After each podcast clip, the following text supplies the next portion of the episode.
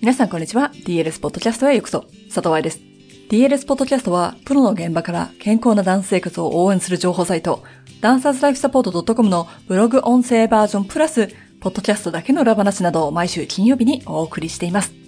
先週土曜日から始まりました DLS9 月オンラインセミナーの申し込み、狙っていたクラスを手に入れることはできましたでしょうか？教師のためのバレエ解剖講座モジュール1 2、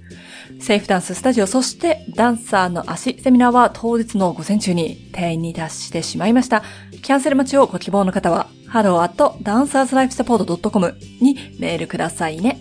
その他のクラスの空き情報は DL ストアをチェックしてみてください。さて、今月のポッドキャストはグランプリについてフォーカスしていきたいと思います。クリエ本にもスタンス本にもグランプリエのことは書いてあるけれど、グランプリエだけにフォーカスしてみようってことね。とは言っても、すでに8月半ばですし、記事の数から9月まで多分またぐんだけれども、まあそういうことは置いといて。第1回目の今日は、グランプリエを避けた方がいいケースという記事をご紹介します。では、どうぞ。プリエ、プリエ、グランプリエ。バレエレッスンの一番最初に出てくるおまじないですね。これでレッスン、まかげ、みたいな。その後、どんな振り付けが入ってくるかで、クリエイティビティが出てきます。よくあるパターンは、ポーデブラデバン、戻ってきてるルベルバランス、でしょうかね。今日はグランプリにスポットを当てていこうと思います。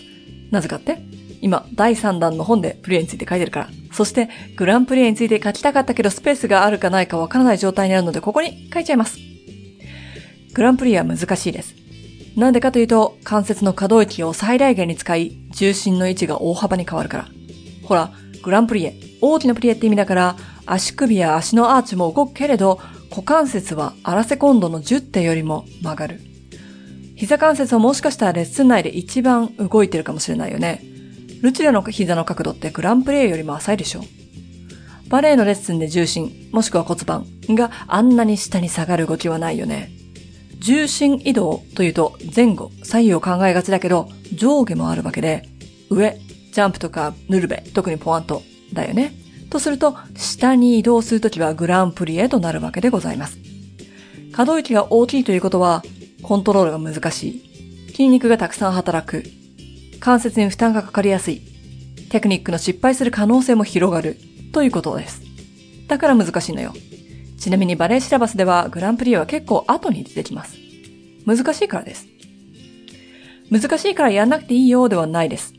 グランプリを最初の方にやっている理由は、両足でバーがあるところで行うことで比較的安全にできるからもあるけれど、大きく動かすということは関節のウォームアップになる。筋肉のウォームアップになる。股関節から下と上を動きを分ける練習を自動的にしている。もちろんこれはプリエでもできるけれども、グランプリエではより大きくできる。というように私個人は勝手に思ってます。そんなことバレエの教科書に書いてないけどさ、バレエレッスン全体の動きを考えて、運動の方向と解剖学を考えるとそう思う。教師のためのバレエ解剖学講座を受講した人は覚えていると思うけれど、モジュール2で股関節の動きをお話ししたとき、自分で足を持ち上げるよりも自動的に動かした方が可動域が広がるってことあったよね。ほら、体育座りってさ、股関節の屈曲じゃん。そして膝が胸の方まで来るよね。これってターンアウトしてない出番じゃない？でも、デベロップ出番をしたとき、膝が胸に来る人っていないでしょ。自分で動かしている。バーサス、受動的に動かされている。で、同じ関節でも可動域が違うのよね。ちなみに床で行うストレッチは受動的なもの。だから床でできても立ってできないんだよ。よって、プリエでは自分で足を動かしていく前に受動的に股関節と膝関節を動かしているということになる。グランプリはその大きいバージョン。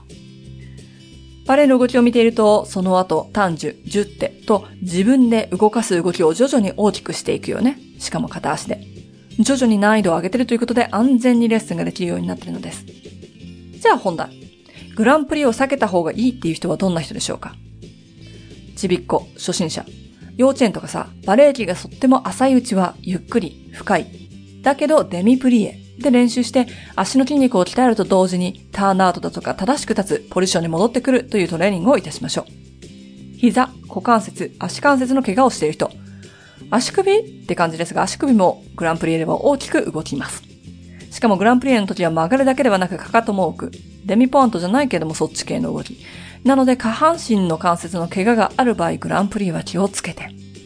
2パートに分けて書いたオグズット病でもグランプリは避けた方がいいよと説明しました。膝の痛みがある人はそっちの記事も参考にしてください。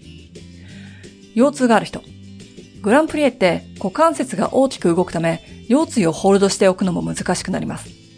だからグランプレーにしたら背中が丸まっちゃったり、お尻が出ちゃう人がいるのね。骨盤が上下に大きく動くというのを考えて、急性の腰痛がある人はやめておこうか。慢性の腰痛だったとしてもグランプリを甘く見ないこと。お腹の大きな妊婦さん。腰痛がある人と似てるけれども妊婦さんもグランプリは気をつけたいところ。お腹の大きなと書いた理由は、妊娠初期だったら問題がないかもしれないから。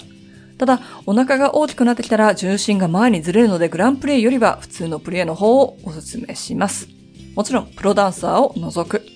まとめ、グランプリエが超危険だからみんなやるんじゃないよではございません。特に先生方、初心者クラスに入れたりとかするからさ、動きの特性を知ることでより安全なクラス構成が作れるんじゃない？という話。1時間45分のレッスンで最初のプリエアンシェルマンしか使わないグランプリエだったならば、そこで怪我が悪化したら嫌じゃない。その後センターで出てこないんだったら無理しない方がいいんじゃない？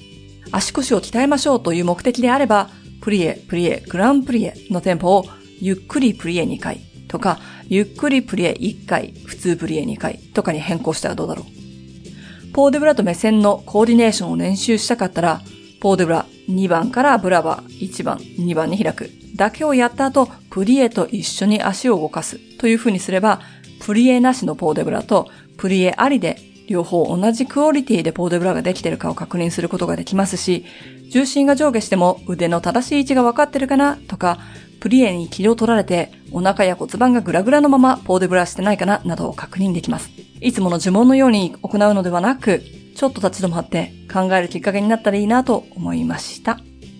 いかがでしたか？グランプリエ、大人の初心者クラスでやってたら、この記事に書いたように、うーん、私だったら嫌だなとは思うけれど、大人にやってバレエ復帰した人もいると思うのと、グランプリエやりたい理由なんていうのがちょっとそこで見えるかななんていうふうには思いますが、幼児クラスでグランプリやってたら、そのスタジオに通わない方がいいんじゃないと思います。